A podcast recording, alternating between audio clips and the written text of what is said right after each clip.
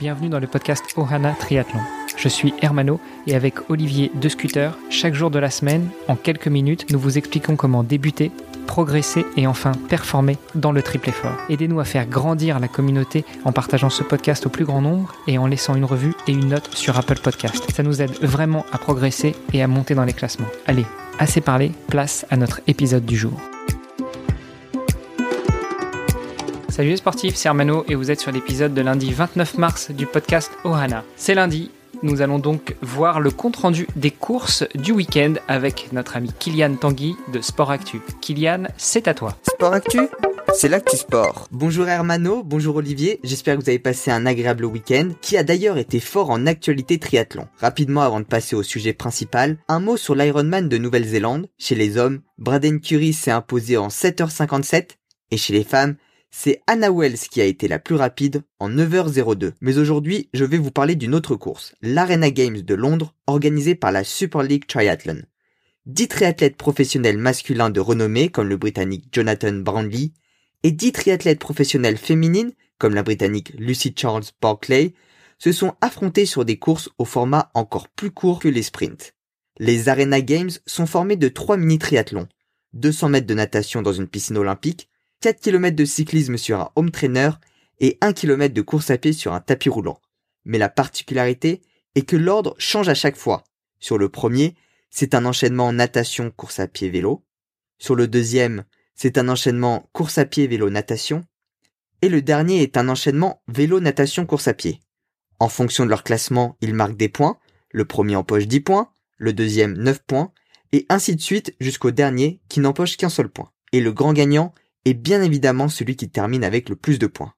La première édition avait eu lieu l'an dernier en août à Rotterdam afin d'apporter de la visibilité aux triathlètes après la pandémie.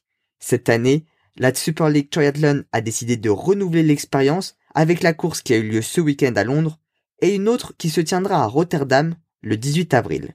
Mais fini avec les explications, passons aux résultats. Chez les hommes, c'est le Belge Martin von Riel qui s'est imposé devant l'Allemand Justus Nischlag et le Britannique Alex Yee. Et chez les femmes, la victoire a été pour la Britannique Beth Potter devant deux de ses compatriotes, Lucy Charles Barclay et Sophie Coldwell. D'ailleurs cette année, les paratriathlètes ont également été conviés à l'événement et 20 d'entre eux ont eu l'opportunité d'y participer. Bien qu'il existe différentes catégories en fonction de leur handicap, c'est le néerlandais Jets Platt qui a effectué le meilleur temps avec un total de 19 minutes et 9 secondes. Et chez les femmes, c'est une néerlandaise aussi qui a été la plus performante avec un temps total de 27 minutes et 6 secondes pour Margrethe Ijdema. Voilà pour les activités triathlon de ce week-end. Bonne semaine à tous et à lundi prochain. Sport Actu, c'est l'actu sport.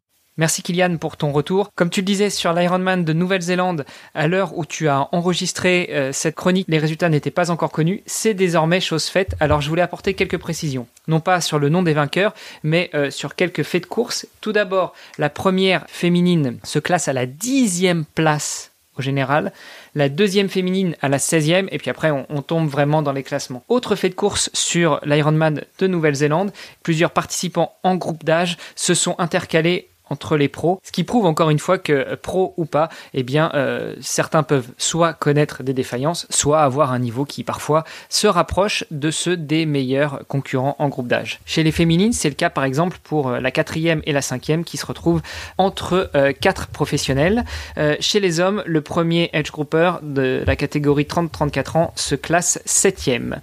Autre petite particularité de cet Ironman Nouvelle-Zélande, eh bien il n'y avait quasiment que des Néo-Zélandais. Sur les 50 premiers arrivants au général, donc euh, hommes et femmes compris, eh bien il y avait trois étrangers un Estonien, un Anglais et un Brésilien. Toujours ce week-end et toujours en Nouvelle-Zélande, vous avez pu suivre aussi l'Ironman 73 pour lequel il n'y avait aucun professionnel. Comme pour euh, l'Ironman, dans les 50 premiers arrivants, il n'y avait que deux non-néo-zélandais, à savoir un russe et un italien.